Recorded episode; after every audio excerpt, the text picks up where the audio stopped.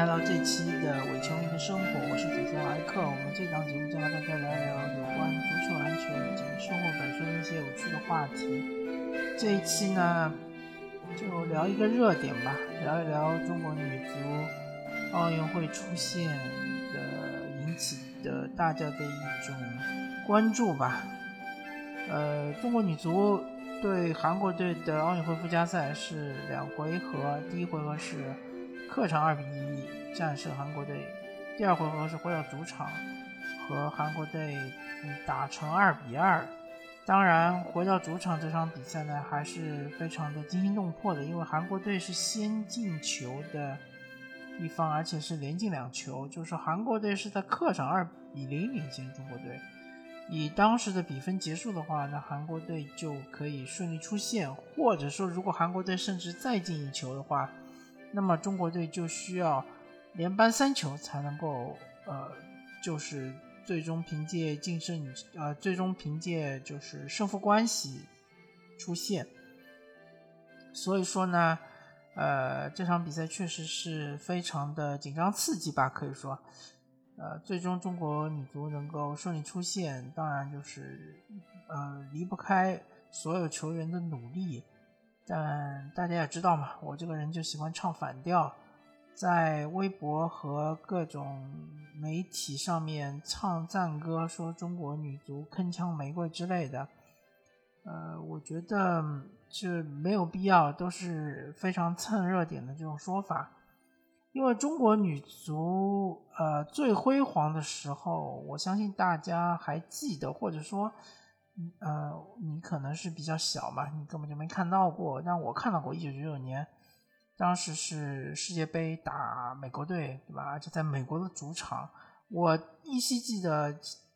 前一轮是半决赛打挪威，当时也是世界劲旅嘛，挪威队也是，呃，至少是世界排名前五的球队，当时是五比零狂胜挪威。当时在最后的决赛中，其实中国队是更被看好的那支球队。呃，中国队的技术其实是碾压美国队的，但最终就是说美国队是凭借顽强的防守嘛，和中国队打成零比零，是点球决胜的时候是战胜了中国队。同时，我记忆有点模糊了，好像中国队曾经也是在奥运会赛场上是拿到过亚军的，但是哪一年我不不太记得了。反正就是说中国队那一支。球队包括孙文啊、刘爱玲啊、蒲伟啊、啊什么呃，还还有什么欧阳什么的，然后就是还有包包括还有高红，对吧？这支球队确实在当时的女足整个世界水平中是处于一个碾压的这样一个水准中。但我们回到了二十年之后的现在来看，中国女足的水平，如果放在世世界赛场上，可以说是不值一提；放到亚洲赛场上，呃，和日本的差距其实就非常的巨大。日本对日本女足，如果说听我节目的大家有人不清楚日本女足什么水平的话，可以去查一下，日本女足应该是。上一届还是再上一届奥运会是拿到过女足金牌的，呃，然后日本女足我记得没错，当时好像是战胜德国队还是美国队，反正非常的强。然后现在的话，其实是呃，在整个亚洲地区是鹤立鸡群，没有任何一支球队是可以和它是处于一个相同的水平线上。然后第二。档次的球队呢，就包括有澳大利亚、韩国、泰国和中国。中国对比这几支球队没有明显的优势啊，没有明显的优势。也就是说，其实啊，还有包括朝鲜，也就是说，其实这几支球队之间的胜负都是很正常的，因为大家都是处于同一水平的球队嘛。而且对中国女足更不利的是，现在中国女足的青年队在。亚洲赛场上完全是没有任何的抵抗力啊，甚至于什么亚青赛比赛连四强都进不了，或者八强都进不了。呃，具体我可能有点记不太清楚，反正就是是处于退步的阶段啊，就是所谓的一届不如一届吧。另外，以中国女足现在的踢法，也没有看出他们的风格到底是什么样子的，就是他们的风格也不是非常的鲜明。还有就是中国女足所有的队员普遍来说，他们的生存环境比较恶劣，因为。一方面来说，他们可能都是在踢女超联赛嘛。所谓女超联赛啊，听上去非常的高大上，超级联赛嘛，对吧？但其实所谓的超级联赛，只是名字听上去好像和英超差不多，但本质上、实质上完全不是一回事儿。英超人家是商业联盟，它的商业属性非常强，它的商业价值非常的高，而女超联赛商业价值非常非常的低。呃，没有赞助商，然后呃，转播也非常的少，然后时间也安排在非常尴尬的下午比赛，所以根本就没人看，可以说，然后更加不会有人去买票入场，或者说去买一些周边产品来支持自己喜爱的球员或者球队，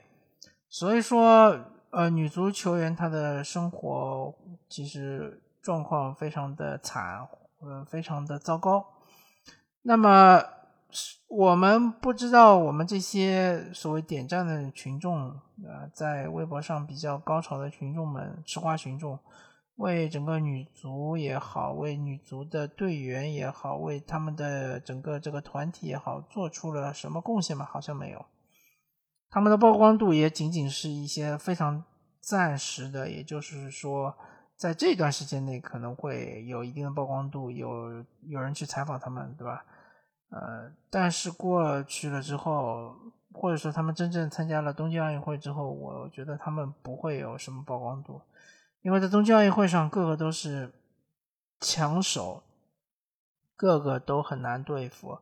以我们中国女足现在的水平，我觉得出线也是非常困难的。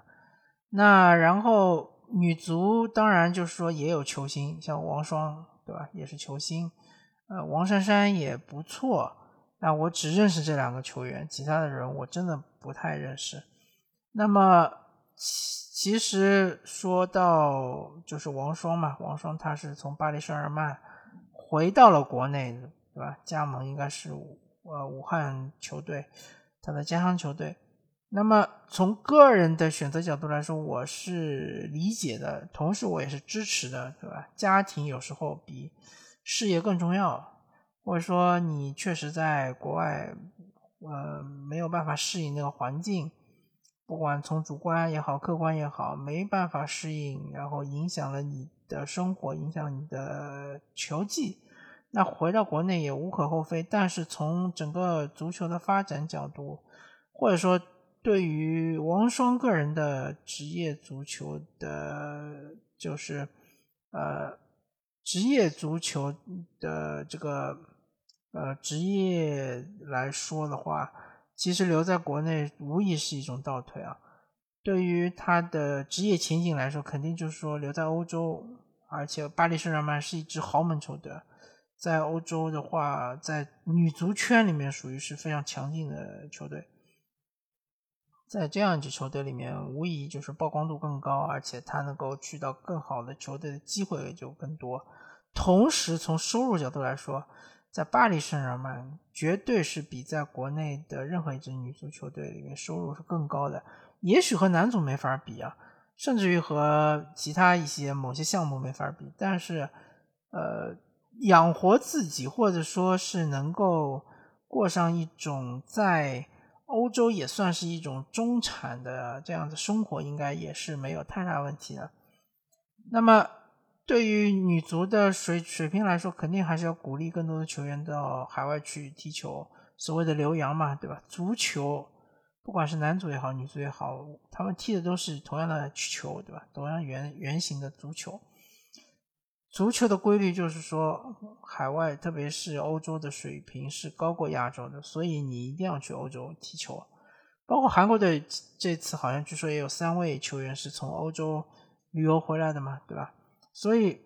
韩国的可能水平之后的提高速度要高过中国这个呃足球的水平，我觉得也不是特别奇怪的事儿。当然，日本就不用说了嘛，对吧？日本日本的足球人口就是女足的，呃，从事足球的嗯球员，包括他们的校园足球，呃，女性的这种就是呃足球人口也是远远高于我们国家的，所以这个氛围是无法相比的，是完全没有办法相比。另外就说到，呃，我觉得我们国家。的足球制度，男足可能改起来困难一点，毕竟就是涉及到更多的利益方嘛，相关利益方，呃，利益就是呃盘根错节，对吧？就是呃各种交叉，所以啊理起来比较难以理顺。但女足相对来说，这个改革呃的阻力就小很多，对吧？因为女足它本身就没有那么强的商业属性，或者说是。没有那么强的商业价值，而且没有那么多利益相关方，对吧？那么这个女足这个球队倒是真的有点像程序员主席说的，就是搞慈善的，对吧？这些呃赞助商真的纯粹是，当然，我觉得他们也没有那么的善良，他们可能就是说是跟呃。当地政府是有过一些协议的，对吧？我帮帮助你搞女足，然后你给我什么回报？当然，现在要求就是每支男足下面必须有一支女足球队。所以说，比如说像上海女足这么强劲的劲旅，有可能就会被呃，我我猜测会被上海海港队给收收下，因为毕竟你养一支女足也不需要花很多钱嘛。但是。我这里还是要说，从青训的角度来说，从人才储备的角度来说，女足这些这个项目其实还是很适合于开展从校园选拔的这样一个机制，就是我们所看到 NBA 的这种机制嘛，或者说是 CBA 现在的机制，就是你你首先要鼓励初中、高中。女足联赛要办起来，要全国性的女足联赛，或者说没有全国性没问题。呃，可以先是地区性的比赛，地区性的比赛角逐出，比如说啊，举个例子，比如说江浙沪啊，长江三角洲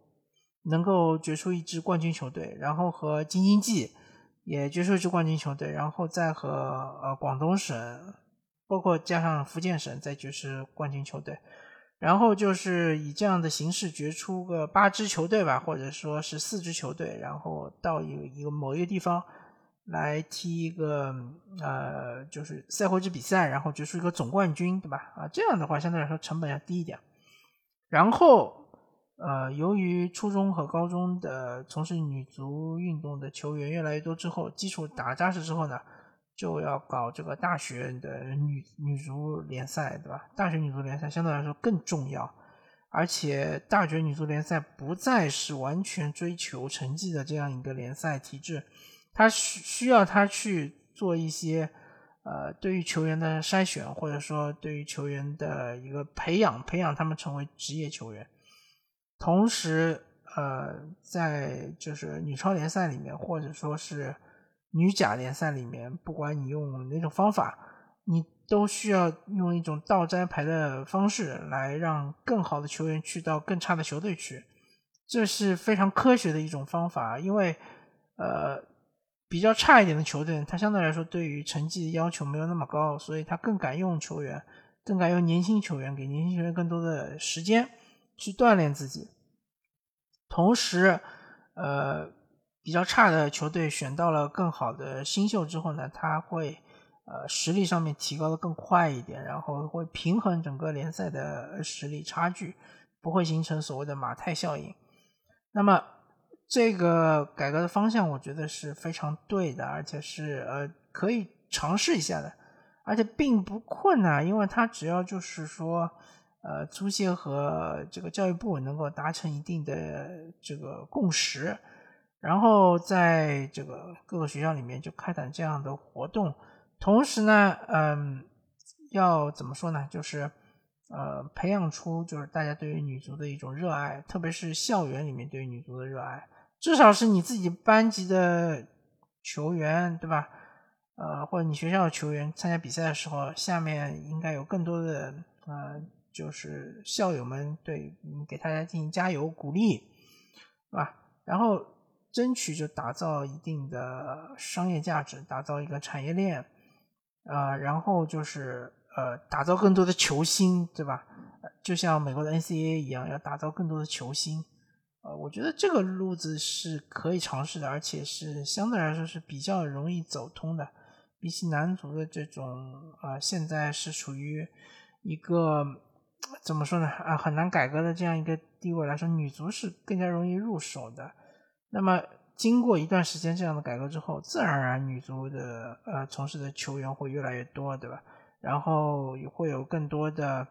呃，小姑娘喜欢踢足球，然后会有更多的校友，关键是会有更多的校友成为女足的球迷，因为你在学校里面，你本来就是你们校队的球迷，然后你进入了社会之后，你们学校里面可能出了一到两个职业球员，他们去了职业球队，参加了女超联赛，那你肯定会去为他们加油鼓劲，对吧？毕竟说是我们学校出的球员，出的球星嘛，对吧？那这样的话，买票入场的观众会越来越多，对于俱乐部来说也是一个很好的一个正向的循环吧。那么说了那么多，意思就是说，不要因为这一场比赛的胜利就沾沾自喜，其实是没有意义的。女足绝对是在这二十年来是开始走了下坡路，而且是下坡路并没有止损的意思，而是不停的在往下走。呃，整体实力是不断的在滑坡的过程中的，需要一个方面就是说球迷能够给他们更多的支持，另外一方面需要就是管理层对于女足做一定的改革，不能走男足的相同的道路，好吧？那感谢大家收听这期的《伪球迷的生活》，我是主持人莱克，我们下期再见，拜拜。